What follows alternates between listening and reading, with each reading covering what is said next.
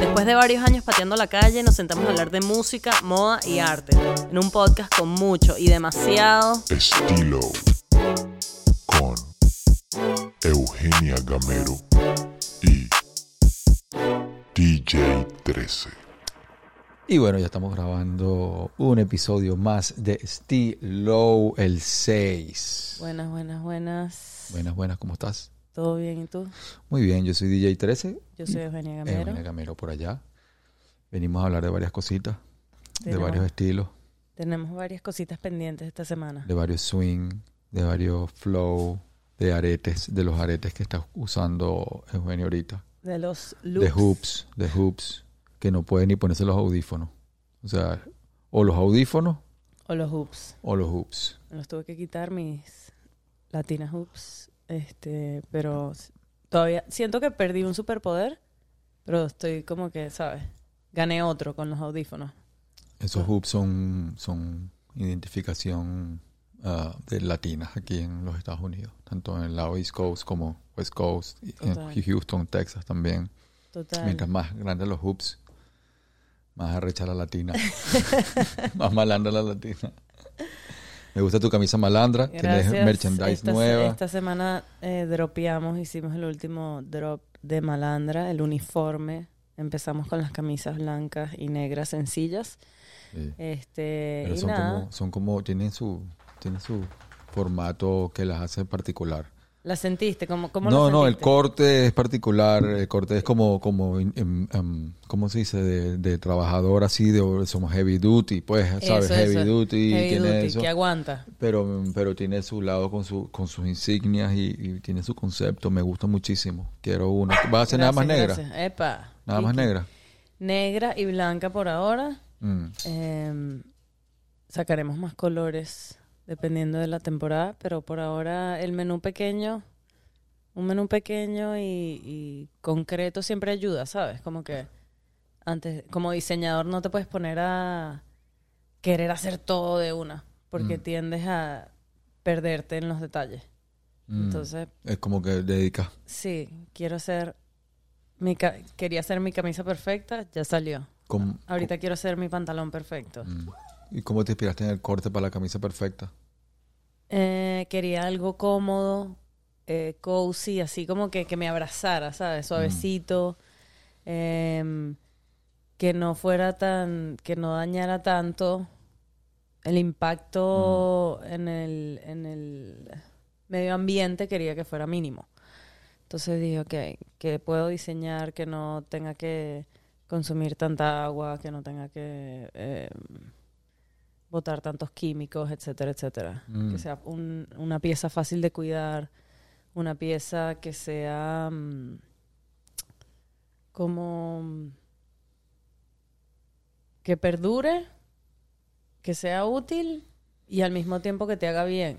Mm. El es 100% algodón, entonces también como que tu piel respira, estás cómodo. Sí. Es una pieza wholesome, A mí me pasa familiar, amigable. A mí me pasa muchísimo que veo a veces, yo que colecciono franelas y veo una que me, o sea, una que digo, wow, una que estaba buscando. Si tiene algo de poliéster, es muy seguro que sea alérgico de alguna manera a la camisa. Exacto, exacto. Tiene que ser 100% algodón. Eso, yo diseño desde ese punto de vista. Yo soy muy alérgica. Era, perdón, era. Y ahorita trato de como que ponerme cosas que en las que mi piel se siente totalmente cómoda y sea sano para mí. Claro. Sí, Entonces- sí, sí, sí. No, están arrechísimas, de verdad. Tenía que chequearlas ahí en, el- en el Instagram de Eugenia. Hablamalandra.com. Habla malandra ahorita. Hablamalandra.com. Hablamalandra.com. Ujú. Hablamalandra.com. Bueno, ya saben dónde está. Y este, hablándoles de esas camisas, hoy, justo hoy quería traer de invitado eh, una persona que inspiró este viaje malandra, Que inspiró como que toda esta producción, eh, un chamo que también está haciendo camisas y diseñando producto latino en Venezuela, que es Alejandro Garcés. Bienvenido, Alejandro Garcés. Bienvenido, Alejandro Garcés. ¿Vamos a llamar? Vamos a llamarlo. Vamos a llamarlo. Directo estilo. Directo. Inspiró mucho tu línea. Sí, sí, sí.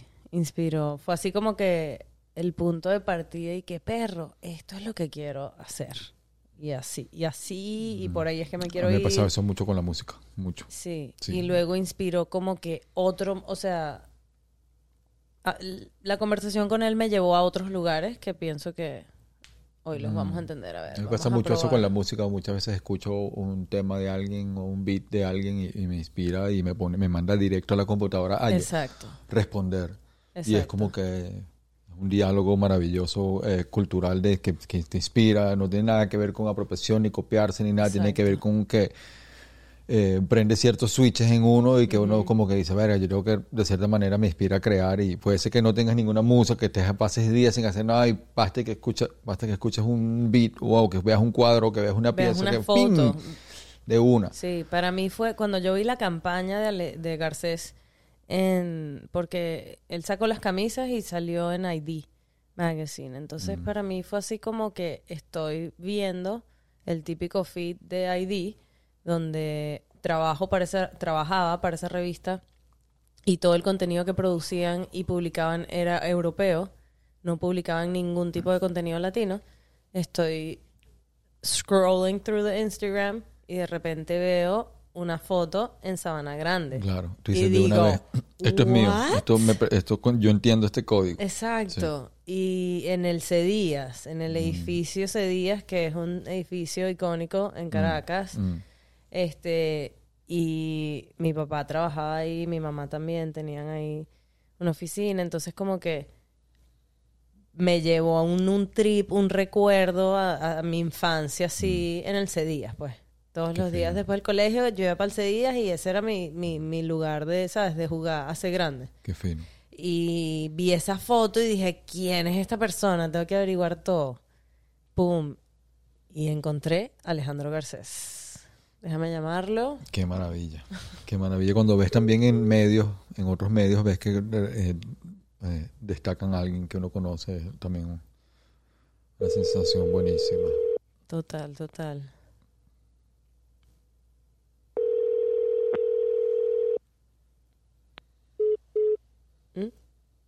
Seguimos intentando. Seguimos. intentando. Eh, sí, esa sensación así cuando, cuando, cuando ves a un pana en una, en un en medio así como extranjero. Hace poco he visto como muchos reviews de, del disco de Leo Supa, por ejemplo, en, varios medios por ahí, y que me los consigo en mi feed. Y es buenísimo ver cómo ayudan a destacar este gente que viene de donde uno viene. Aquí está. A ver. Aló. Ale. No, creo que lo- no está, no, no está sonando ni nada. A ver, voy a probar. ¿Qué has escuchado de Lil Supa últimamente que te guste? El disco nuevo que acaba de sacar, acaba de sacar un disco que se llama Neon, eh, Neon, eh, producido por varios beatmakers que son panas y, y el disco es realmente diferente, es una búsqueda nueva, eh, rompe un poco los esquemas de lo que se esperaba de él, eh, él eh, trabaja con varios acá, con acá, acá, AKAs distintos Ujú. y este es uno distinto, eh, este es Neon. y- Yo no sabía que así se decía en español. Trabaja con diferentes AKs. Acá, sí, a veces son las... O sea, son sus alter AKAs, egos. AKAs, sí, sí, sí, sí, sí. Sí, algo, sí, Me eso es encanta, algo que eso encanta, empezamos me trabajando y muy inspirado en, Wu-Tang Clan- en un grupo que se llama Butan Clan, eh, de tener varias, varias identidades Claro, claro. eh, en la, ah, de la música y el flow. Yo creo que eso se desconectó, de, se habrá desconectado del se Bluetooth. conecta, se desconecta. Chequea Bluetooth para ver, está conectado. Dice reconnecting. No, no es mi Ah. teléfono, es la señal, o sea, Ah, es la señal de Ale, que está en Venezuela y creo que nos está costando, pero no importa, lo vamos a lograr. ¿cuántas series vas a sacar de las camisas que hiciste entonces? Vamos a ver, yo digo que primero las camisas y después el hoodie. Se viene el hoodie, voy a hacer el pre-order.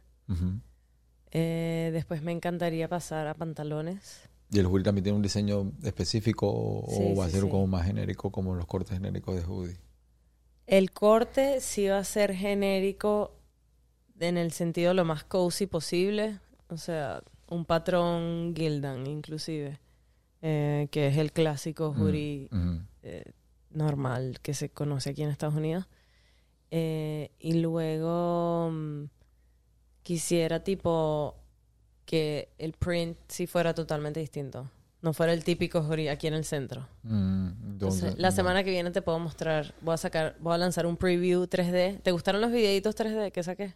Arrechísimo, arrechísimo. Estaba haciendo una vaina arrechísima. Voy a sacar otro. y- Me gusta, me gusta esa idea. Me encanta idea. que Alejandro me está respondiendo por WhatsApp con sus los Con sus stickers artes. de su de su arte. Con el de sí. Central, Central Madeirense. Central Madirense. Coño de su madre. Coño de su madre. Y me dice que ladilla, lo peor es que tengo wifi, señal de teléfono, luz, no entiendo. Llámalo por WhatsApp. Llámalo por dame WhatsApp para ver. Un segundo, lo estoy llamando por todos lados y podemos probar hasta por Instagram call. Llámalo por WhatsApp para ver.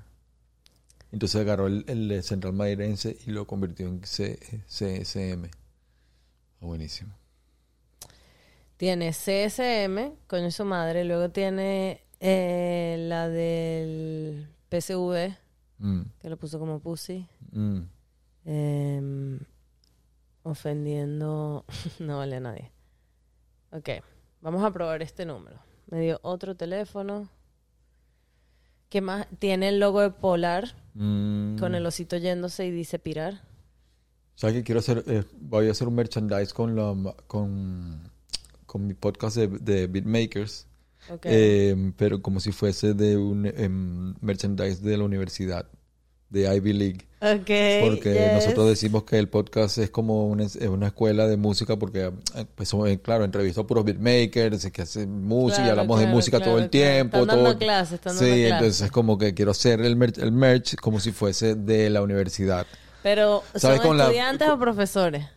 Eh, eh, bueno, profesores muchas veces los que hablan y los que escuchan quizás pueden ser los estudiantes. Ok, ok, ok, ok. No, es para entender la línea. Por Sí, dónde sí, va. O sí. sea, ¿a quién bueno, en los podcasts los que hablan... ¿A- No, no, no, no. Es la merchandise con- cuando vas a las tiendas de los, en las universidades venden su merchandise de Harvard, los suéteres. Pero bueno, sería el merchandise como si fuese de Harvard, pero de em, el podcast Ah, ok, que diga Sabor y. Control University. Claro, pero hay que Em, hacerte unos looks así tipo tipo de Ah, bueno, tú ya estás pensando, tú estás pensando, tú estás pensando en el, el- ya en el, en el, en el, en el, ¿cómo decirle? Como en el, en el, en el layout, en el photoshoot. Claro, No, claro. no, Yo sí, estoy sí. pensando en la campaña. En la Siempre estoy pensando en la campaña y la historia editorial. Este, mira, probé, vamos a ver si Alejandro nos escucha. Ahorita que probé un nuevo número. Ale, ¿estás ahí? Es que no está conectada. No está, Sí, creo que te desconectaste. No. Chequea el Bluetooth. Porque creo que te desconectaste. Ah, entendí. Vamos a ver. Hola. Ah, there we go. Hola, bienvenido. Bienvenido. Ah, Hola, ¿qué tal? Aló. Gracias. Bienvenido. Aló, ¿me escuchas? Te escuchamos perfectamente. Dale, ¿cómo estás? Ok. Muy bien, muy bien. Lo escucho perfecto. Por fin. Bienvenido, Fuimos. estilo. Nos tomó, Ah, Muchas gracias. nos tomó 13 minutos, no fue tanto. Lo logramos. Ok, ok. Estábamos viendo, Sí, tu, lo logramos. estábamos viendo tu arte y nos gusta burda, nos las vacilamos burda de tu, eh, bueno, lo, lo que estabas haciendo con los logos, en las camisas. Eh, háblanos un poco de eso. ¿Cómo comenzó? Gracias, gracias, muchas gracias. Bueno, gracias. Este, bueno, primero eh, quería darle las gracias y quiero que sepan que, que me siento muy bien de que me hayan invitado a su podcast. Obviamente para mí los dos son una referencia. DJ Gracias. 13, Ale. oye, Gracias, hermano. y, y Eugenia también, que es una durísima, así que bueno, gracias por tenerme en cuenta. Gracias. Este, bueno, eh, a lo que fino que hayan estado viendo, mirando ahorita mis cosas, eh, nada, eso eso pasó eh, después de haber vivido siete años en Buenos Aires, volver a Venezuela y, y ver las cosas de otro de otra perspectiva. Eh, fijarme en lo que es obvio, pero fijarme, tipo, después de vivir tanto tiempo fuera, nada, ves, te quedas viendo de repente el, el logo Madeirense un rato mientras haces alguna de las infinitas colas de todos los días aquí y terminas pensando, coño, es madre. Claro. Mm. Y así, y así, y así, y así nace, por ejemplo, ese logo. Este, y eso, también ver toda la, la como, como con esta campaña, la, arquite- la, arquite- la arquitectura modernista que hay en Venezuela, que hay aquí en Barquisimeto, que hay más en Caracas, y todo lo que ese potencial que, que tuvo Venezuela en algún momento, eh, lo que está pasando, digamos, la mezcla de todo eso y así fue como surgió esta campaña, eh, digamos, haciendo como toda esa, esa mezcla de, de cosas. Wow, qué bien, qué bien. Además que para mí, por ejemplo, el logo de, de Central Madeirense está como sembrado en mi ADN de chamiguito, sí recuerdo en el Boulevard del Cafetal. Eh, que los ponían como en unas estructuras altísimas de cemento, como Sí. en la cúpula arriba Una- ponían el logo, Unas torres de como unas torres de cemento. Ajá. Súper Eran como las no esculturas que, que uno veía y, y ese logo lo tengo, sabes, marcado y, y- Sí.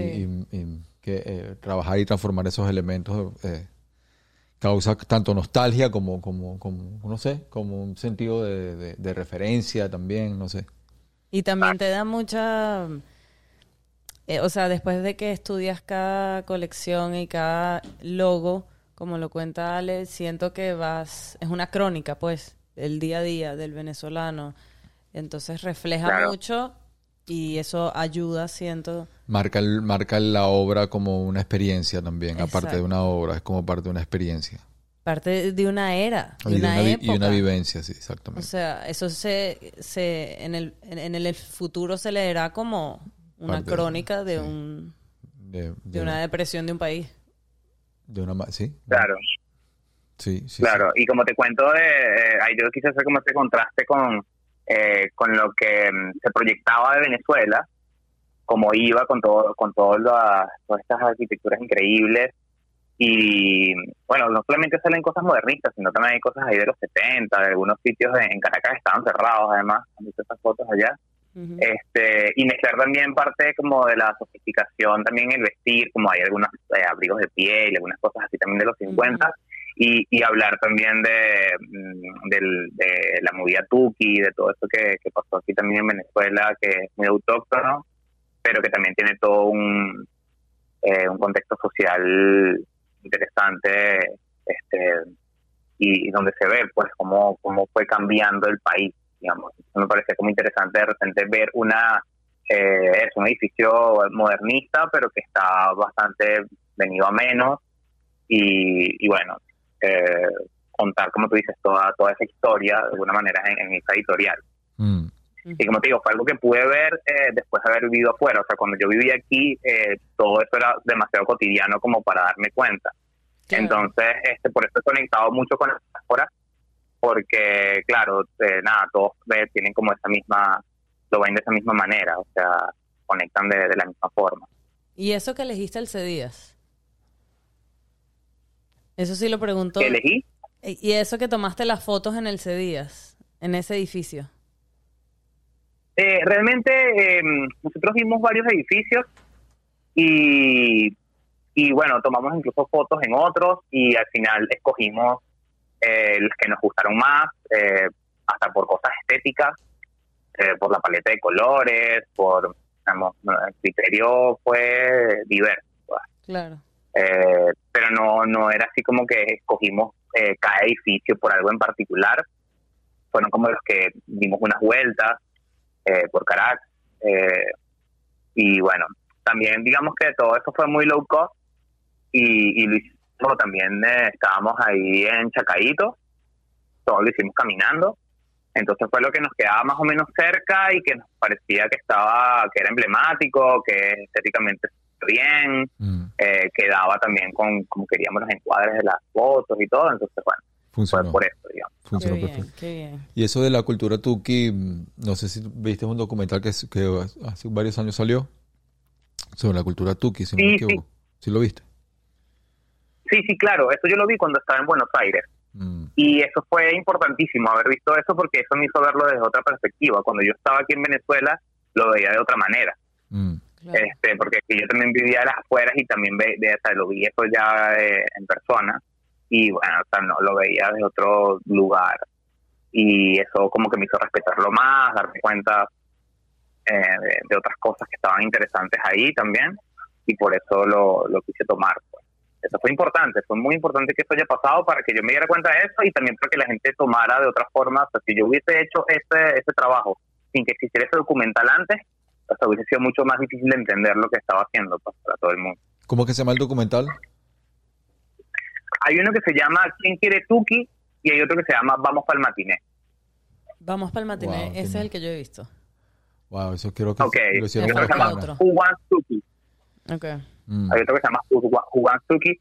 Y porque hubo una movida increíble aquí, de hecho, aquí estuvo Branco, el DJ de Buracas con Sistema, durísimo, o sea, y, y Sí, nada, sí, sí. hubo una movida muy interesante con todo eso. Sí, lo- eh, y tuvo mucho reconocimiento a nivel internacional al- como algo muy eh, único y original y auténtico venezolano, como una, una, una movida electrónica que solamente como que se desarrolló en Venezuela. Se llama Tuki. Sí. Como, como una especie Sí. de los, los hijos del guaperó. Vaina así. ¿Qué es de la Eso, vida de los exacto. hijos del guapero? Los hijos de los guaperos. Bueno, guapero viene de la canción de Technotronic. Oh, Pump it, Shake, Claro, Guapero. claro, claro. Y que de eso fue una generación que prácticamente es como mi generación también. Ok, ok, ok. ok. El pelo del- era el pelo como que peinado con la línea en el medio que caía así. El estilo guapero es medio oversize. Es me- eh, sí, no, pero tenían la, la franela, la tenían eh, tucked in. ¿Cómo se dice tucked in? Metía por... eh, Metía por dentro. Bueno, ¿De valga chinazo. Eh, ¿sabes? eh, Pollito alto. cuellito alto. El cuellito, Cuellito alto, alto. tenían el cuellito alto, cuellito sí. La alto. Y, y eran medio, eran medio amantes de los Yenko también. Fueron preyenco, Sí. preyenco, preyenco, porque usaban, porque lo que pasa es que usaban Timberland. La parte de los zapatos era como unos Timberland también. ¿En Em, serio? Sí, claro, los Timberland que no eran botas sino zapatos. Claro, claro. claro. Pero los blue jeans eran como medio de pinza y la camisa metida por dentro, con el cuello alto. Ya, y ya, los pelos ya, que caían así de doble a- de dos aguas. Claro. Topperware, corto Y era medio, y, y Technotronic era como la- lo máximo, y esa canción era lo máximo, y esa canción era el himno, y cuando sonaba, y eh, sí recuerdo que era como que fue como una canción que donde rapeaban y donde había un beat diferente, y sí marcó, sí marcó. A mi época marcó muchísimo. Total, total. La recuerdo muy bien. Lo que pasa es que los Tuki ya le, me- es como, es, es, le- Los es- Tukis se excedieron. es guaperó, guaperó en esteroides. Eso es. en tu sí. Claro, claro. Guaperó en Tusi. Pero eso es pero eso es lo interesante, es lo interesante porque, eh, de hecho, en estos días estaba, estaba hablando porque con todo este pe- con todo esto último del, Di, con todo este Este, peo, con todo este lo- peo. entonces, pero sí, de, mm, del orgullo y tal, del orgullo gay y todo esto, este, bueno, estuve, eh, estuve subiendo unos videos de un documental que se llama, ay, ¿cómo se llama?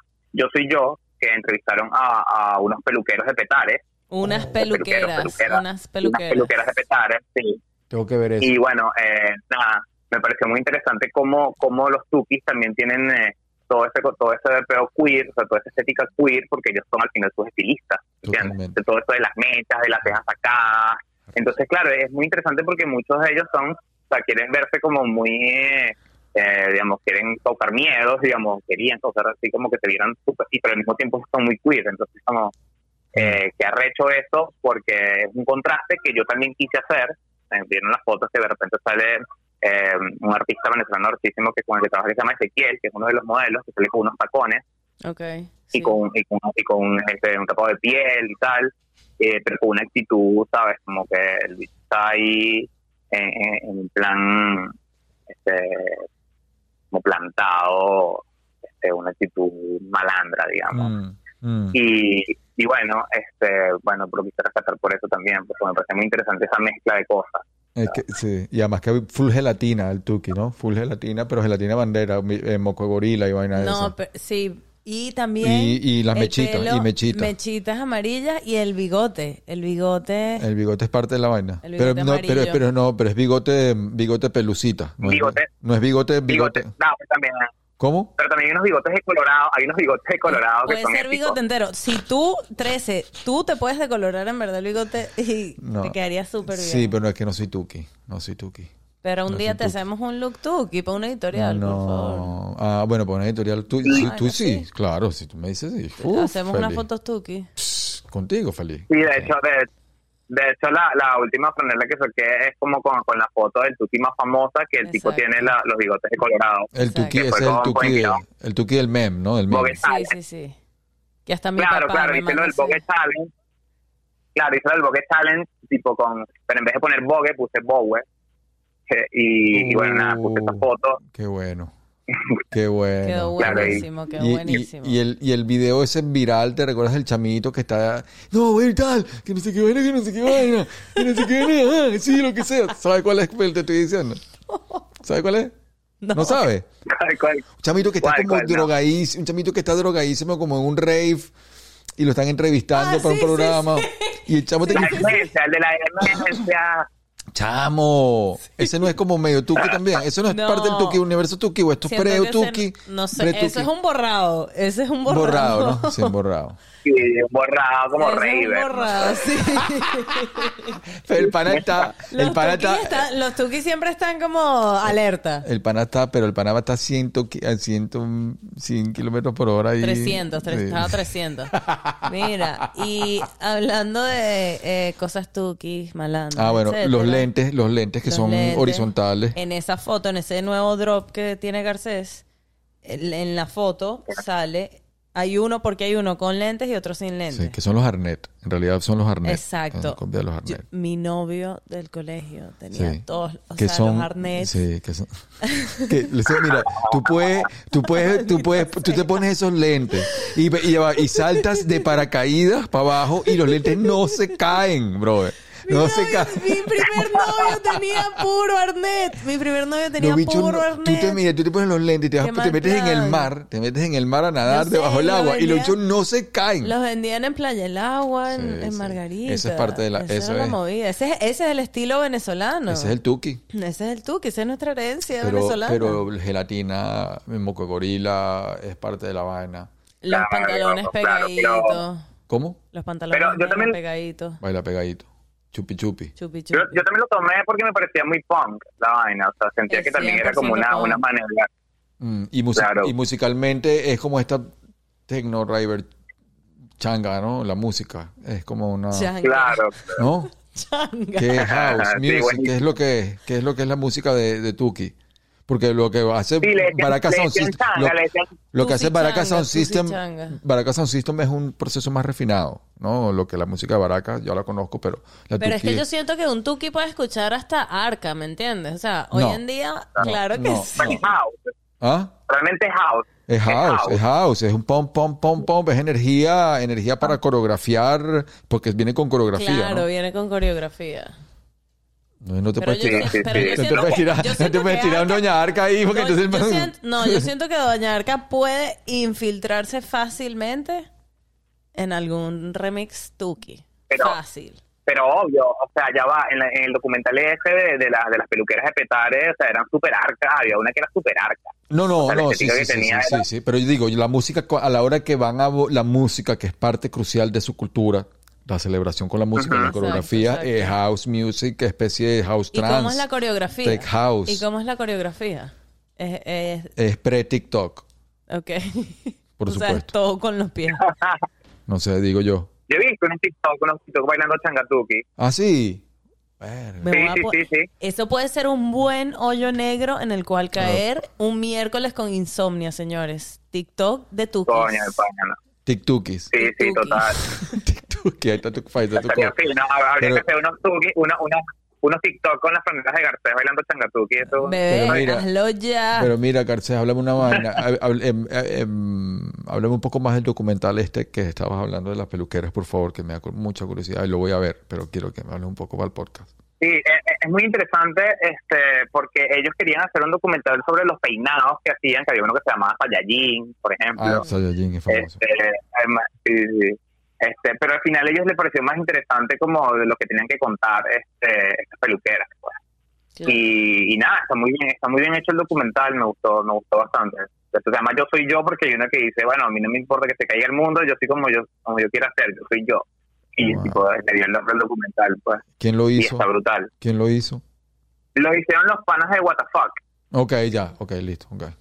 Mm, Sí, vamos Ok. a verlo. Sí, estuvo, hubo, sí, qué hubo una movida muy interesante cuando yo no estaba aquí en el país eh, con eso y para mí fueron referencia y, y me pareció muy importante que eso haya pasado porque claro, eh, bueno, obviamente hay gente que no lo ha visto, pero todo lo que lo han visto de alguna manera es como que ven la vaina que yo hice y dicen, ah, ok. O sea, y también en un contexto de lo que ha pasado, qué sé yo, Valenciaga, eh, Gosha Rubinsky, eh, que digamos que es un ruso que hace vainas como con, con tukis de Rusia, este que se llaman Gopnik, Este, todo ese peo, eh, claro, hace que después yo haga esto y que tenga un- una pertinencia histórica, pues. Mm, mm. este, que la gente lo entienda de alguna manera, pues, y que no diga "Verga, que, que locura está bueno. Obviamente hay gente que dice que locura está vaina, de hecho, mucha gente lo publicó también así como acabar la risa, porque era como que es esto. O sea, bicho está proponiendo en serio que hacer tú es lo cool y tal. Claro. Pero Mm, pero bueno, sí, o sea, tiene, tiene como este lado también de, de haberlo hecho, por ejemplo, con el fotógrafo Santiago Méndez, que es muy bueno y que había hecho un montón de editoriales increíbles, que había salido en Vogue Italia y un montón de cosas, este hizo que todo eso también tuviera como, o sea, tuviera como un buen nivel, pues, que fueran unas buenas fotos y, y nada, Y una, salió algo que, que y una pregunta, Ale, ¿dónde mm, antes, dónde est- estabas tú como artista antes de hacer este drop de camisas y hacer esta marca eh, que es Garcés? ¿Dónde, ¿A dónde querías llevar tú ¿Dónde tu arte? ¿Dónde estabas? Porque sé que me has contado de diferentes proyectos, me has contado de proyectos musicales, de proyectos artísticos, este, pero en ante- antes de Garcés eh, como línea, ¿dónde estabas tú? ¿Dónde estaba Alejandro como artista? Este, eh, en ese momento, nada, yo me, yo me había venido, después de haber vivido en Buenos Aires, allá hice muchas cosas, estuve experimentando, haciendo performance, este, digamos, yo me fui a estudiar por allá producción de moda, pero no seguí en la Universidad de Palermo, y me salí y empecé a estudiar cine, cine documental, Ok. Eso sí lo terminé, entonces claro, eso me dio también como esto, esa visión documental, empezar a, a interesarme más en la parte social, y después empecé a hacer más como performance, haciendo cosas con, eh, con música, hacía, hacía beatbox, este, nada, estuve como experimentando haciendo muchas cosas y después cuando vine para acá como que todo eso se juntó, o sea, porque nada, vivir aquí en Venezuela con todo lo que está pasando es como que, nada, es como meterte en lo que está pasando y, y, y- y traducirlo a eso, o sea, como una visión documental de lo que está pasando, pero traducido a moda Claro, y a arte claro. y a performance. Entonces, claro, con eso, entonces empecé también a hacer música, estuve haciendo trap, eh, pero también desde un lugar así performático, absolutamente performático, este, por decirte, tipo, tengo una canción que se llama Esto es un quieto y que básicamente es literal un quieto, o sea, es el momento del quieto. Y como, y como es trap, es repetir el coro mil veces que tipo, esto es un quieto, tengo activo el chopo prendido, la moto recata que esto es un quieto. Es como, eso dicho diez mil veces y con tiros y con vainas porque es una exageración de hacerse el malandro cantando trap, o sea, era como desde ese lugar. Mm, Exacto. Entonces, un bueno, estuve haciendo un- sí, Interesante. Un entrompe totalmente artístico a- hacia la música, un entrompe artístico hacia el diseño, un entrompe artístico hacia el performance, un entrompe artístico hacia la moda. Es un enfoque, el enfoque que veo que vienes tú es un enfoque de, de punto de vista netamente artístico y le caes a la música desde ese punto de vista, Exacto. eh, a la- al diseño desde ese punto de vista. Eh, exacto. este, Claro. Es interesante. Deberíamos es como una especie poner de, un, como una un especie de- sample de... Esto es un quieto. Esto es un quieto, claro. sí. Vamos a... po- Vamos a, em, Ah, sí, vamos a ponerlo, vamos, a vamos a escucharlo. ponerlo, vamos a escuchar un sample.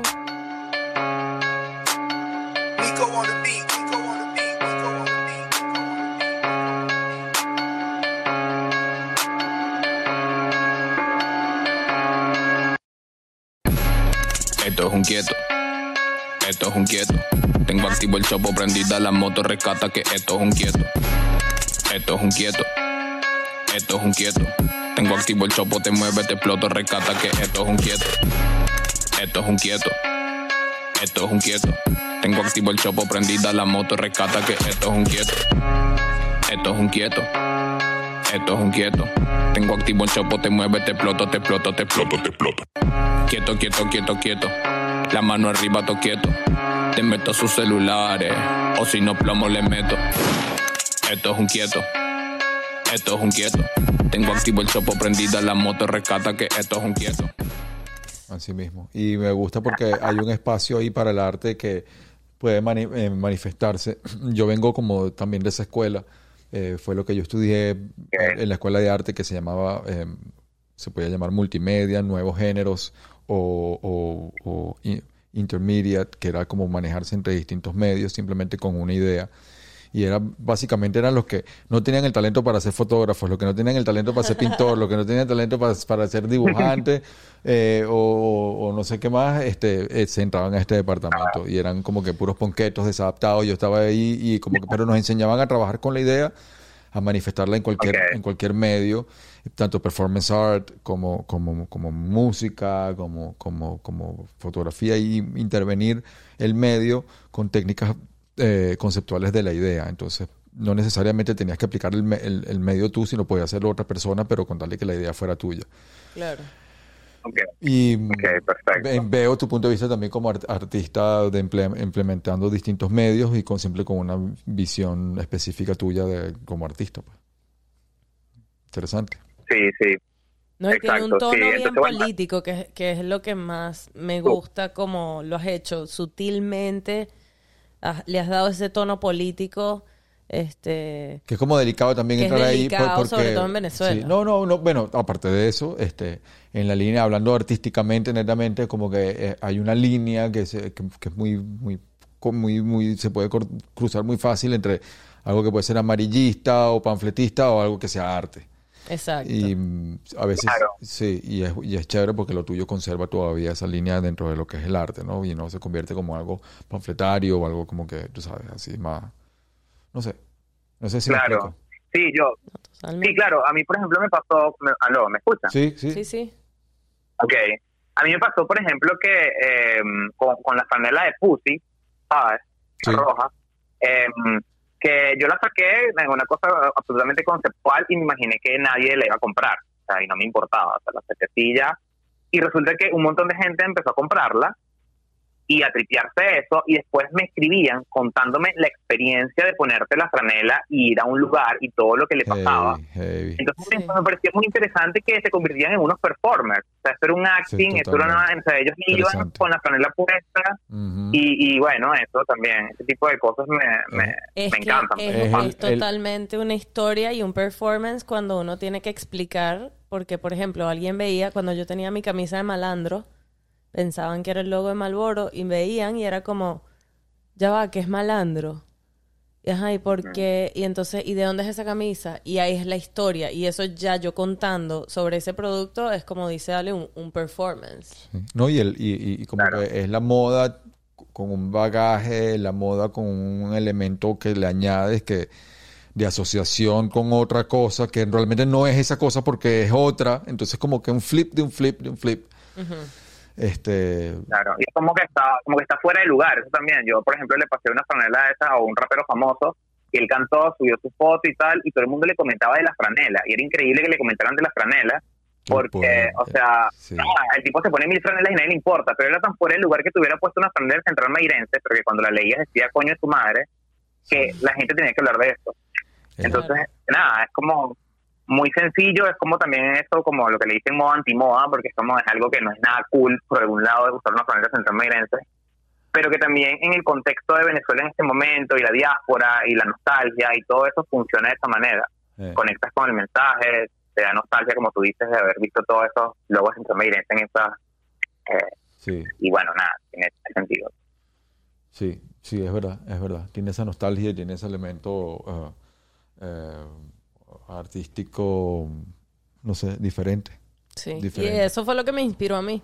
Y no sé, trae asociaciones y cosas, y es el poder, el poder de un diseño, o sea, el, poder que puede tener un diseño y un logotipo y algo, ¿me entiendes? O sea, es, es reconocer, el, po- el- es reconocer el poder en algo que, que si está hecho de otra manera no, no tiene el mismo, pues no pasa nada. Pero si lo haces de esta manera, entonces como que es interesante Tiene esos elementos que visual. están que se pueden utilizar a favor de promoción o lo que sea. Y lo- lo- se ha hecho durante la historia muchas veces eh, con mucha gente que ha utilizado esos elementos para, Total, total. para diseñar sus técnicas. Claro, o sus- además sus que la gente, estrategias. claro, la gente tiene identificación con esos logos, por ejemplo, como el de Polar. O Sí. sea, obviamente cuando ve el logo del Polar y lo reconoce y se lo siente propio, pero además si dice Pirar, que fue el que yo hice, es como que, bueno, está absolutamente identificado porque es como que uno o piró o va a pirar Genial. o pirará en algún momento. o sea, es una cosa ya que es parte de ser venezolano, pirar. Como, como Entonces- polar, tan parte como de ser venezolano como polar. Exacto. Expirar. Y buenísimo, Exacto. buenísimo, Exacto. buenísimo. Y el oso se paró y se fue. Ah, el ah, no, está el oso. El oso. Está- Ah, el, el oso. el- el oso se piró. Ajá, el oso, se, piró. El oso se piró. Qué bueno, qué bueno. Y, y me recuerda mucho también a lo bueno, obviamente, el trabajo de, Bans, de, de Banksy. Banksy, este, claro. mm, últimamente, que ha estado haciendo unas cosas maravillosas. eh, eh, y siempre también trabaja con esa conceptualización y con trabaja con la apropiación de elementos y, y darle el otro uso también. Eso, un gran artista, gran artista. Y me parece que estás haciendo un arte como eso, estás reconociendo el valor de, de las cosas y estás transformando y estás utilizando eh, los valores iconográficos que uno tiene para identificarse a algo y transformándolo con una idea que una vez te lo es un flip de un flip y eso causa un efecto buenísimo. Y esa de Polar y Pirar, eh. ¿dónde se pueden conseguir? Cuéntanos de eso. Ok, bueno, em, yo estoy vendiendo por Instagram, o sea, me escribes al DM y, y bueno, eh, nada, por ahí cuadramos, pues, o sea, me pueden comprar por sale. Yo ahorita estoy em, eh, fabricando en Estados Unidos. Eh, en Estados Unidos es, es free el envío Ok. y bueno, nada, de ahí, de ahí envío el resto del mundo. Pues. Estoy ok, ok. así trabajando. Y me puedes pagar por sale. El, i- el- el Instagram, El Instagram es piso Garcés con Z, con dos Z, pues. Z de Z, Garcés, que es piso, Garcés, piso. ok, entonces es Garcés entre dos pisos. Garcés entre dos pisos. Arroba piso Garcés con dos Z, señores. Sí, Garcés, Garcés entre dos pisos, Exacto. con Z. Sí. Qué bueno, qué bueno, qué bueno, qué bueno. ¿Qué otros así logos que nos puedes decir eh, eh, que podamos... Además lo interesante es que estamos haciendo un podcast y, y estamos entendiendo exactamente el mensaje, estamos entendiendo exactamente el visual Claro. simplemente con la idea y el concepto. porque Te da a entender el valor del concepto y la idea en la obra que tiene. Total, totalmente. Es así de fácil de entenderlo. Claro, ¿Qué, claro. qué otro logo por ahí este quieres jugar o qué otro drop? Este, bueno, por ahí se vienen, por ahí se vienen, obviamente yo estoy inspirado como en todo lo pop venezolano, eh, todo lo que ves en la calle, eh, por ejemplo, qué sé yo, hay algo que está muy en boga ahorita, eh, que todo el tema de los autobuses, de los de los encaba, de los autobuses, eh, de la música que se escucha en los autobuses, de hecho hay, hay muchas playlists de, de salsa erótica que se escuchan en los autobuses, hay como mucho ese, ese- esa vibra ahorita. Eh, y hace rato que yo vengo como que tengo unas ideas con respecto a eso. Este, bueno, por ahí se vienen algunas cosas, eh, eh, pero en colaboración. Tipo, porque también hay otra gente que ha estado haciendo cosas al respecto. Eh, entonces por ahí también eh, puedo hacer como colaboraciones con algunos amigos artistas que tienen como un trabajo de repente más desarrollado eh, con cosas específicas. Entonces eh, yo lo puedo llevar como a la moda y hacer como eh, una- unas editoriales interesantes y tal. Entonces, Estoy como viendo eso, por ejemplo, por ese lado. Eh, y nada, o sea, es como es infinito todo lo que se puede hacer porque es, es cultura pop, se puede hacer cosas con memes, como pasó con esta última que que de, de un meme y de, y de un challenge. Entonces Claro. eso salió de repente. por arrecho. Y tengo cosas más como icónicas también por ahí de otros logos, muy por ahí se viene uno que va a estar muy bueno, muy bueno, yo creo que la gente va a conectar mucho con ese. No te lanzo nada por aquí porque, Sí, exacto, Eh, exacto. Mantén el misterio, mantén el eh, misterio. claro, eh, pero sí, se vienen eh, en todo este imaginario de, de, de, de nada, de vivir en Venezuela, de todo lo que pasa aquí en Venezuela, hay un montón de hay un montón de cosas, hay mucho material. Y, Claro. y lo que se viene próximamente es, es colaborar. Yo, por ejemplo, quiero colaborar, colaborar mucho con, con los venezolanos que están afuera, eh, porque porque eso, pues cada uno puede aportar cosas. Yo, yo desde aquí que estoy viviendo la cosa, y, y los que están afuera que también están viendo otras otras cosas que no y Claro y- que sí, yo sirve para siempre- que se más Yo siempre te he dicho, Malandra, Malandra está a tu disposición. Bien bien. Gracias gracias. Ujú. tú siempre sí siempre estás ahí apoyando y bueno eso tenemos cosas ahí pendientes Exacto. nosotros este Qué bueno. y, y bueno sí colaboración a full colaboración a full eh, en esta parte y, y música por ejemplo si 13 quiere que hagamos algo finísimo yo feliz y contento Me parece, me parece una oportunidad interesantísima por lo que estamos hablando también, porque venimos como de ese punto de vista artístico también y chéverísimo poder compartir de esa manera las ideas y sobre todo en Exacto. música, que es mi, una de mis herramientas principales. ¿Sabes qué estaba pensando también cuando estabas hablando de, lo- de, los, de los playlists, de los autobuses? Eh, la estética la estética de las portadas de los discos quemaditos que eran Photoshop sobrepuesta una imagen sobre otra cuando por ahí te- por ahí el otro día estaba checando unos archivos míos y saqué uno de Luis Miguel, entonces ponían Luis Miguel y ponen varias caras de Luis Miguel como Exacto. con distintas etapas. Exacto, exacto, exacto. Esos son los mejores Que son, son de- el fondo es blanco, el fondo es blanco Claro. y las fotos son, tú sabes, esa estética es arrechísima. Y escúchame, y, y hacen la lista de canciones en el PowerPoint. Era así también como una la portada de un PowerPoint a veces. Sí, esa estética de los quemaditos era buenísima. Sí. Era un buen diseño. Sí, sí. Es que hay mucho material. O sea, yo digo que es como que todo eso que uno ve en la calle, pero hacerlo de una manera que, que, que quede fino, pues que quede chévere, que, que sea algo que, que también tenga esa parte. Es como es como pensar global, pero desde desde una inspiración local. Claro. Total. Total. ¿Entiendes? Y no, hay- Creo que- y- sí. Y no todos los logos, no todos los logos funcionan o tienen el mismo poder de, de recall como, como los que has escogido. Pues no, no todos tienen ese, No, no. ese power así. Y lo más, a mí me parece lo más importante de Alejandro es que él se lanza su estudio con cada logo, con cada vaina. Por lo menos así me lo ha explicado a mí. Yo que soy ¿Recuerdas el- toda fan y le hago mil preguntas. Mm, Este, y cuando le lo contacté para consultarle sobre Malandra, fue así, nos lanzamos, nos fuimos en un trip este que llegamos hasta Irene Sáez. mm. Entonces, Sí, como sí, que sí, sí. El otro día estaba circulando una foto de Irene Sáez, este, por ahí, por en mi feed. Hay eh, varias, que Irene sale Sáez ella con la, con la patrulla, una foto así Sí, como sí, súper. sí, con los tacones pues. Sí, arrechísimo, arrechísimo la estética. Brutal. Está Arrechísimo. trending, Irene está trending. Es trending Eh, topic. ah, Sí, ¿te acuerdas? Y te acuerdas que nosotros hablamos de eso hace como, no sé, un año o hace más. un año y medio, hace un año y medio lo hablamos. Exacto. Que fue cuando te compré la camisa y ahí empezamos la conversación. Que yo dije, perro, mira, ya va. Y, y eso creo que fue como en el 2017 o 18, porque yo acababa de llegar de Roraima. Entonces yo andaba en mi plan de, tengo que empaparme de cultura venezolana y me, tengo que recargarme. Porque cada vez que voy a Venezuela es para recargarme. Mm. Este, Claro. y fue así, fu- fu- fue, así que fui como que llegando y el, el- el trasfondo político e histórico, em, siento que eso lo aprendí de Alejandro porque cada, cada drop que él tiene tiene ese contexto y, y ese peso, pues. Una- un peso histórico como de diario. ¿Qué otros logos así son como eh, emblemáticos de, la- de nuestra cultura venezolana? Bueno, el, el de la leche, miel de la leche, em, carabobo. El de la, Leche la campiña. Y la leche, bueno, ese es más como más nuevo, pero la leche carabobo que era azul, azul, blanco y un poquito de rojo.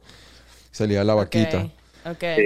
Ese es clásico. Y mm, el de su- supermercados Victoria también. Supermercados la. Victoria. La B vino, la B púrpura. Y mm, el Qué de. Savoy. Claro, lo, Savoy. lo que pasa es que yo siento, ¿Qué? claro, sí. Yo, si- yo siento que también hay cosas que son más locales. A mí me pasó, por ejemplo, con la primera franela que yo saqué, Mm. fue de, hice, con el logo de Nike, este, hice una que dice no y qué.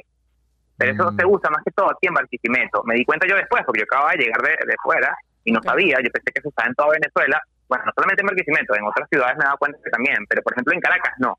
Después había gente que me decía, ¿pero qué quieres? O sea, no hay qué.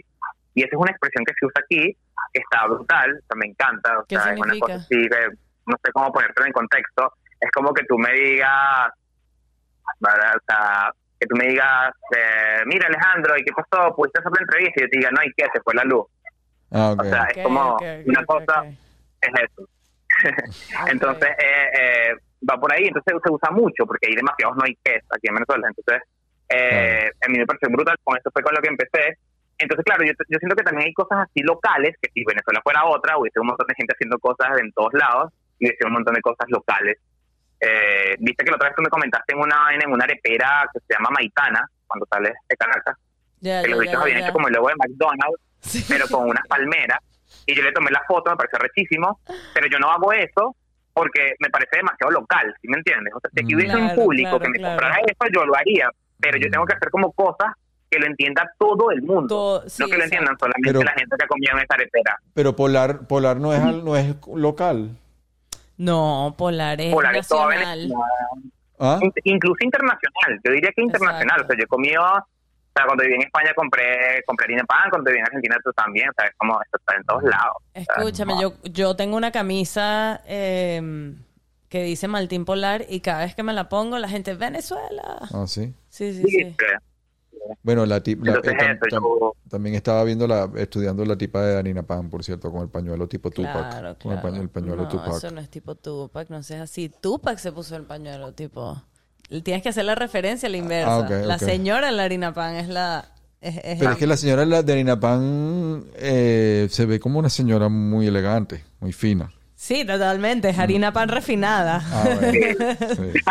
O sea, eso No, lo sabemos. Por ejemplo, por ejemplo, yo el, el próximo drop que voy a sacar es muy, muy icónico, eh, pero eh, los- o sea, creo que es algo que va a poder entender todo el mundo también, Ok. por cómo lo estoy haciendo. Ok. Porque también quiero hacer eso, pues que sean como vainas como venezolanas, pero que también los venezolanos ya somos tan internacionales en un punto que, como esta cosa, pues también. O sea, Sí lo somos porque... eh, como, como, como tú lo dijiste, con el Spanglish o con Exacto. ese tipo de vainas, pues, o sea, eh, meterle y cosas que entiendan todo el mundo, vainas que todo el mundo esté diciendo, palabras, por ejemplo, pussy es una palabra súper, eh, no sé, posicionada Sí, hace un tiempo. sí, sí, sí. Eh, y entonces, bueno, to- todas esas cosas, y, y ahorita el, el último que voy a sacar, quiero que sea, o sea, voy, voy más para allá, o sea, que sea una vaina que cualquiera se lo ponga y tripee, incluso si no sabe exactamente de qué es. Y que, que cuando, cuando haces el drop, ¿qué formatos toma la idea? Eh, ¿Toma simplemente se manifiesta en Instagram? ¿Hay cosas pegadas por la calle, calcomanías? ¿O como que o son franelas? Haces videos, haces un single. ¿Cómo es? No. Mira, ¿En qué eh, bueno, em, yo últimamente, los últimos drops que saqué, los saqué así, que, eh, nada, un mock-up, sí, lo, lo publiqué, o sea, no hice campaña porque, digamos, la campaña tiene que ver con eso, si quiere hacer como algo distinto, o sea, si sigo interviniendo marcas, puede servir la campaña que ya hice, no es tan, o sea, si pudiera hacer una foto estaría fino, pero no me parece como fundamental. Si fuese a hacer otra cosa inspirada en otra vaina, con otra estética, o sea, sí siento que tengo que hacer una campaña para eso, por ejemplo. Mm. Pero hasta ahora eh, no, he, no he hecho muchas más franelas y tengo ganas también de pintar murales y cosas como eso, eh, con algunos logos. Tipo street art. Street art. Claro, sí, tengo ganas de, de hacer eso. Pues me gustaría que estuviera en la calle, o sea, me imagino o sea, la gente subiendo fotos, así como con, con- tomándose fotos en los murales por ahí, Sí. este, qué sé yo. Es que... Y eso, eso es fino. mm. ¿Algún performance harías en algún momento, tipo... Performance, eh, bueno, yo estuve pensando o sea, otra vez con lo de la música, quería hacer unos performance, también quería hacer eh, que si agarrar a alguna gente que esté haciendo, hay unos chamos también aquí haciendo música, sobre todo había visto unos chamos que estaban haciendo trap, que, que también me parecía muy muy punk desde el lugar que lo estaban haciendo, entonces yo decía, coño, creo que debería ponerle unas franelas a esos chamos, hasta luquearlos y tal, y hacer como unos, eh, unos videos así de ellos cantando esas canciones en vivo, que me sentía también como que iban con el mismo discurso. Qué bien. y ese tipo de cosas pues Me como gusta, todo apoyar la, la gente que está haciendo que está haciendo cosas que tienen que ver con, con lo que yo estoy haciendo Con tu perfil. ¿entiendes? que sigan como la misma línea estética la misma línea de, de conceptual o sea eso creo que, que estaría bueno Sí, son unos chamos que están haciendo trap y, y, bueno, yo empecé a hacer trap porque al principio yo le, le di a algunos chamos eh, famosos, pues, ahorita del trap, pero están absolutamente en otra, o sea, es como que su estética, todo lo que están comunicando va por otro lado, Claro. entonces por eso yo siento que no, no caló tanto, no es lo mismo que de repente alguien que sí con eso y que se lo ponga y que ese sea su...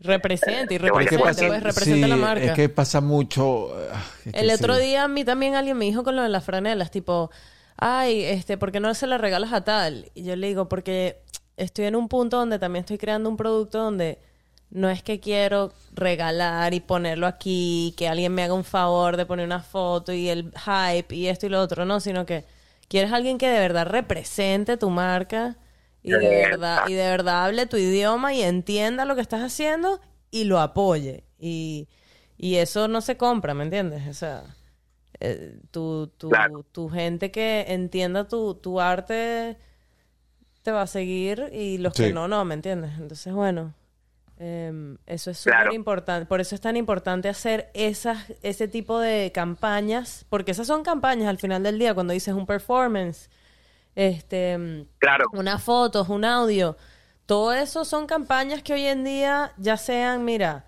hasta por WhatsApp podemos hablar de campañas digitales de marketing, ¿me entiendes? Que están haciendo todos los días. Em, Claro. Y pienso que, que sí, que es muy interesante. Tienes que hacerlo, como dijiste tú, con gente que hable tu idioma, que esté en la misma y represente. ¿Sabes? Sí. Claro, claro, que se sientan parte de eso. En estos días, por ejemplo, un chamo también, que de Mérida, que me compró unas panelas, es DJ, en estos días hizo música para unas vainas de Apple, o sea, el chamo le está echando bolas, y, y el chamo pone las fotos, se me compró hasta ahora la y pone siempre las fotos con sus panelas de Noike y fotos con su bicho la ama. Pues. Bueno, Entonces, ¿franela como- de qué, perdón? pero- No hay de- que. De, Ah, de Nike. Noike. Ok, ok, ok, ok. Ajá, entonces, verga, me parece de pinga la gente que es eso, que se identifica mucho, que siente que eso lo representa y, y, y, el, y tripea ponerse su franela, pues, y, Es que, sí. y nada, hay gente que se la tripea. Sí, es que eh, por lo menos por mi parte la franela tiene que ser siempre una un accesorio que añade cierto perfil y, y al, al- al estilo que llevas puesto, la franela debe como que complementar. Y lo que está pasando mucho con el trap y en el rap siempre es que la vaina es pura marca. Entonces, entonces ves al Claro. pana forrado de Supreme, eh, tal, forrado Supreme y otra vaina, y, es como que se ve burda de así forrado, se ve como burda de chimbo si no lo combinas, si no lo combinas con unas vainas, no, No, sé, sí, bien, no o sea, se- puedes tener algo Supreme de repente, pero todo Supreme así como que eh, ven- No se de ve la- real, del, rack, del rack de la tienda directamente a ti, es como que todo completo es como que no tiene, o todo LV o todo Gucci, o sea, es como que, dude, eh, y la franela siempre puede dar un elemento como que de un twist Claro. distinto y, como que decir, total. "Ah, no, bueno, yo que lo que pasa es que tengo que me quiero ponerme todo que sí, no sé qué vaina y tal. Ah, ¿Esa no es le tu voz metes- guapero? no le me, sí, sí, Ok. no, esa es mi voz rapero como un cliché, Ok, rapero como un cliché. Claro. Head to toe LV. Sí, porque entonces no hay personalidad en ti, no hay ninguna, Créeme, eh, no, créeme no hay que lo ninguna, sé. no, no, no, no estás proyectando nada en particular. Eh, Cuando ves artistas como Travis Scott, por ejemplo, eh, que comenzó también usando camisas rock, de rock usadas vintage, en su elemento, entraba un elemento más rock, más punk, no sé, le daba como otro twist, solamente con la, con la franela. Y Sí, a sí, veces sí. pienso No, que- y ese contraste de dos mundos que técnicamente no pertenecen es lo más es, efectivo. es más efectivo para ya sea crear cualquier tipo de conversación. O sea, Sí. inicias la conversación, ya sea positiva, negativa o neutral. Traes dos mundos a un mismo plano. Exactamente.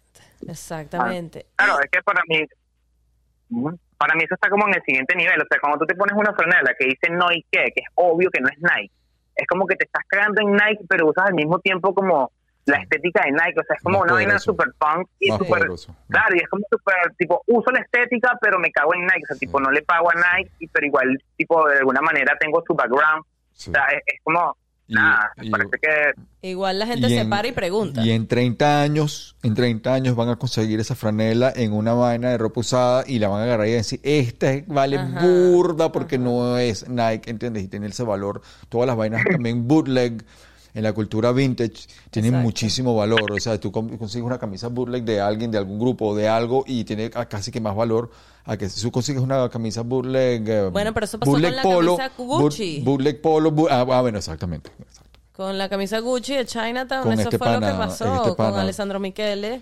No, em, ¿Con quién?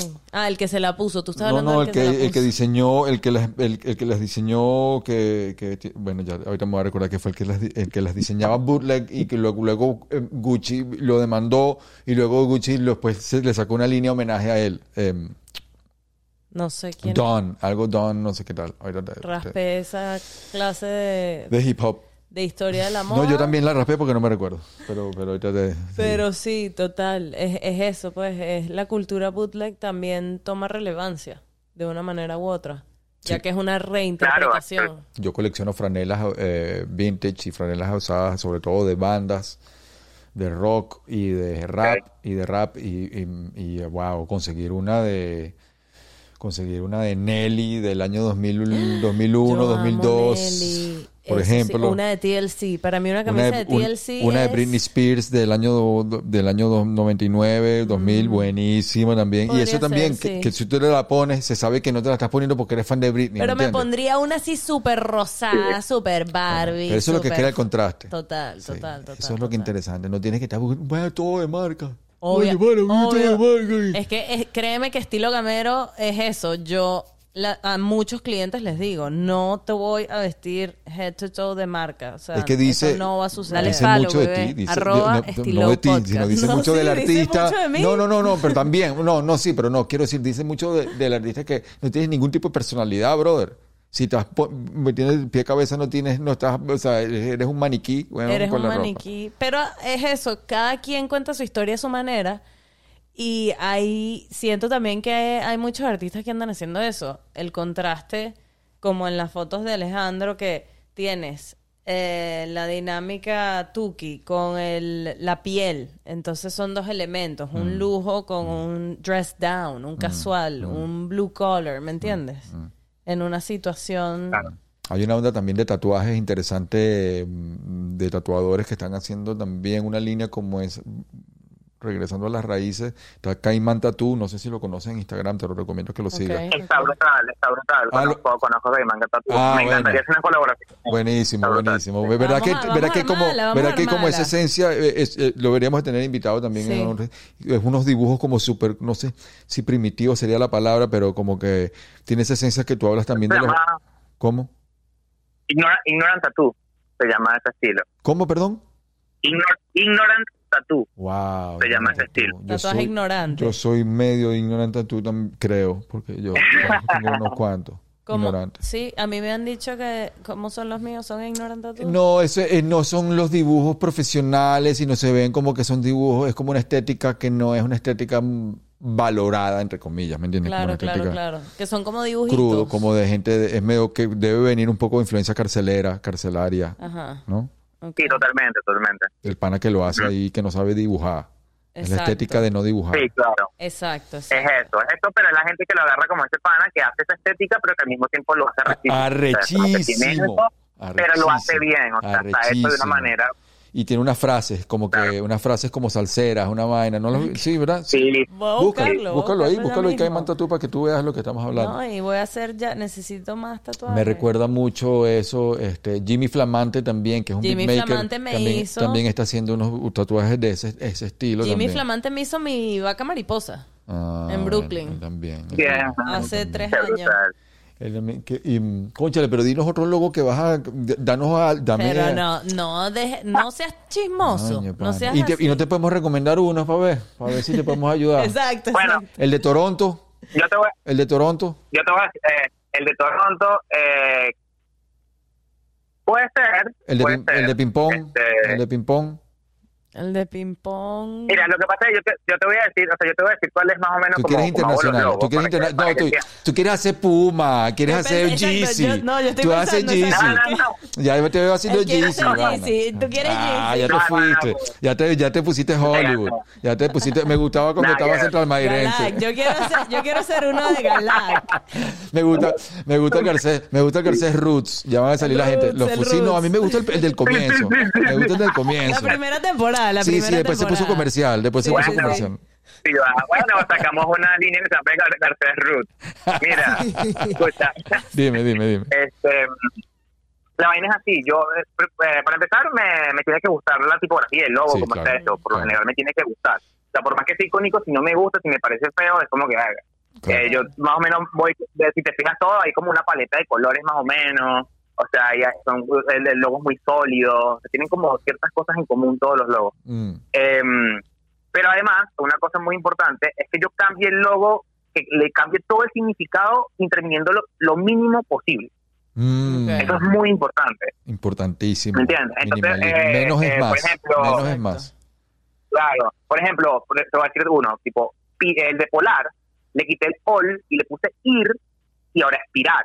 ¿Me entiendes? Mm. Entonces, como eh, con lo Perfecto. mínimo le cambié todo el significado. Y en vez de poner quito, le quité el oso. ¿Me entiendes? Es como una cosa súper, eso, minimalista. Sutil, lograr sutil. las vainas con lo mínimo, sutil, claro. Entonces, si, Coño. le tengo que cambiar demasiadas cosas logo, normalmente no lo uso. Coño, pero tienes que No, no, hacer. es a juro. Por eso tienes es que- que- ti- ¿No has pensado hacer una obra, o sea, tenerlo en obra? Obra, quiero decir, en Sí, lo- un lienzo, que Sí. en un bastidor de, ese polar, en una pieza única, Total, que haya una pieza única gran, en Sí. gran formato para un museo, pana. Sí, lo he pensado, lo he pensado. Me parece que, por que- favor. que Ale, pues, tú una vez me contaste, Ale, tú una vez me contaste de una mm, exposición que tú querías hacer y me contaste de una obra bien, bien gráfica. ¿Quieres echarse Sí, Es que sí. no lo, no lo quiero decir, pues, pero... Bien gráfica. No, ya, ya con gráfica, Claro, creo claro, que ya claro. con gráfica, en gráfica lo... Sí, Era como que Sí, sí, pero- sangrienta, no sé. eh, pasaron, por ejemplo, en la época que yo iba a hacer eh, eso, iba a estar en Caracas, Ajá. una galería en Caracas, eh, fue el, el apagón. Mm. o sea, tipo, han pasado nacional. cosas que, que y Pero- eso, y ahora estamos digo- en una pandemia. Pero digo, tener, tener, entrar a un museo y tener a, a, a Pirar en un lado una pared grandísima en gran formato, tener a, a, Tener a Noy que coño, a coño de su madre en otra pared grande, coño, sería rechísimo Total. vacilarse. sería un Sí. trip, sería un buen trip. Y, y, Sí.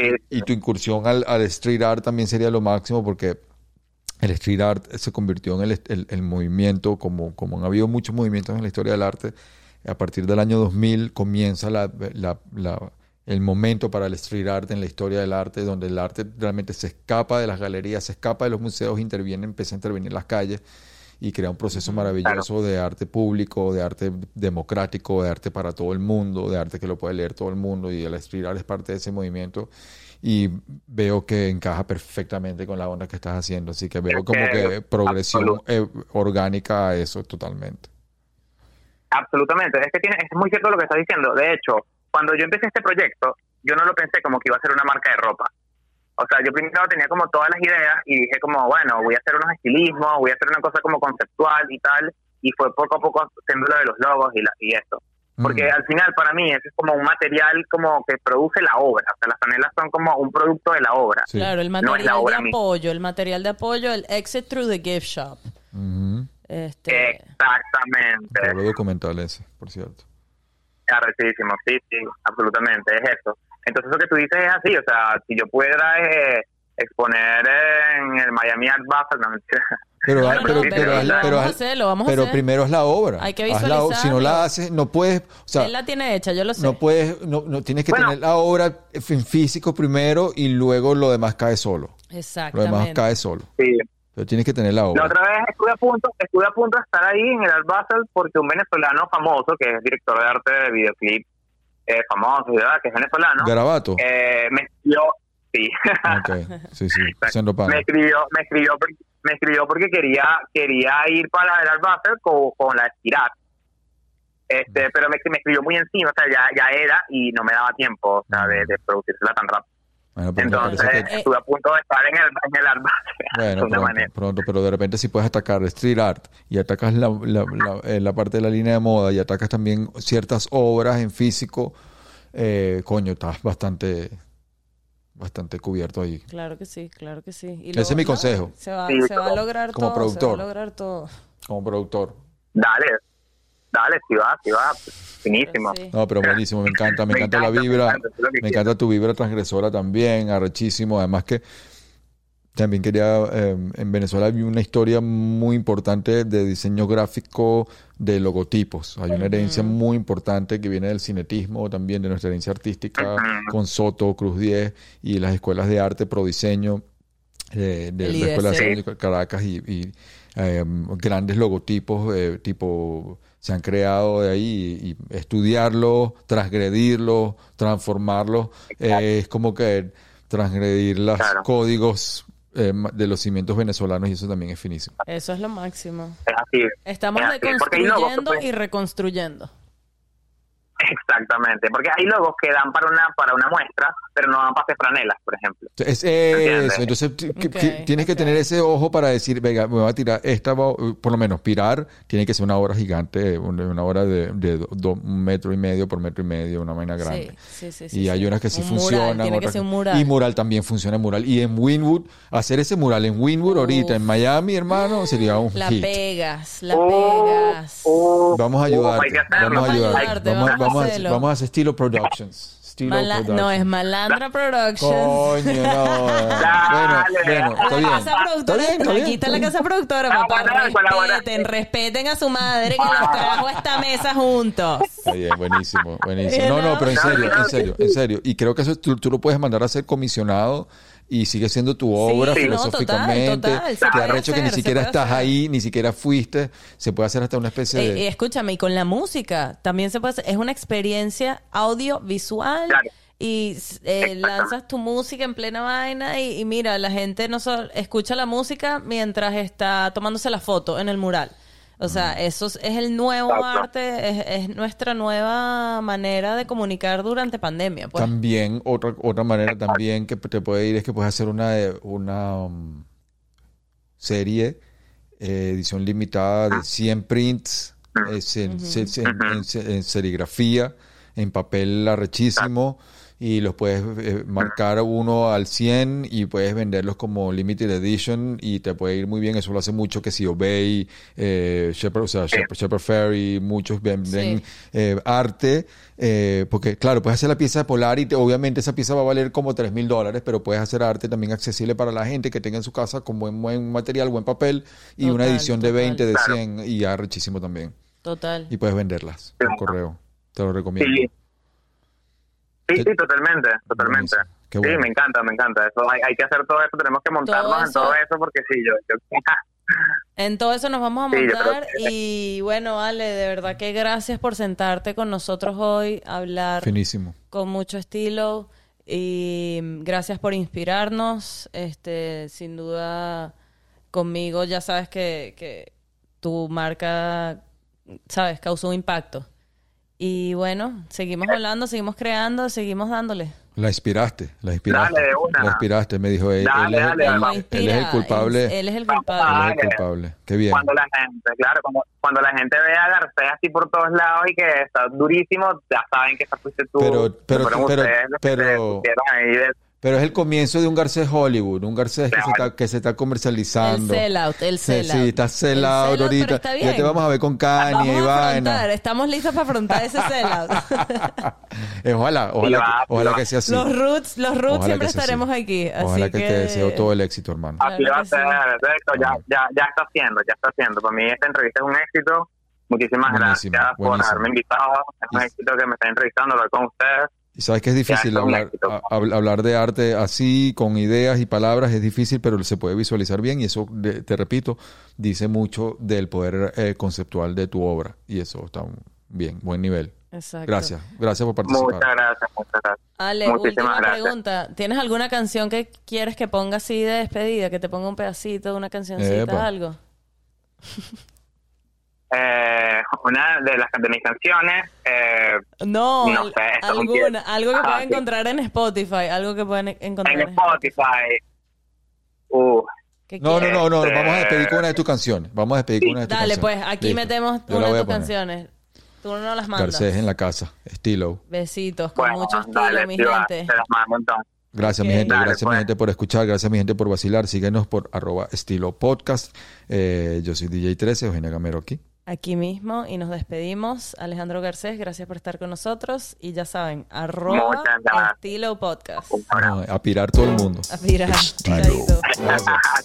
Con. Eugenia Gamero y DJ 13.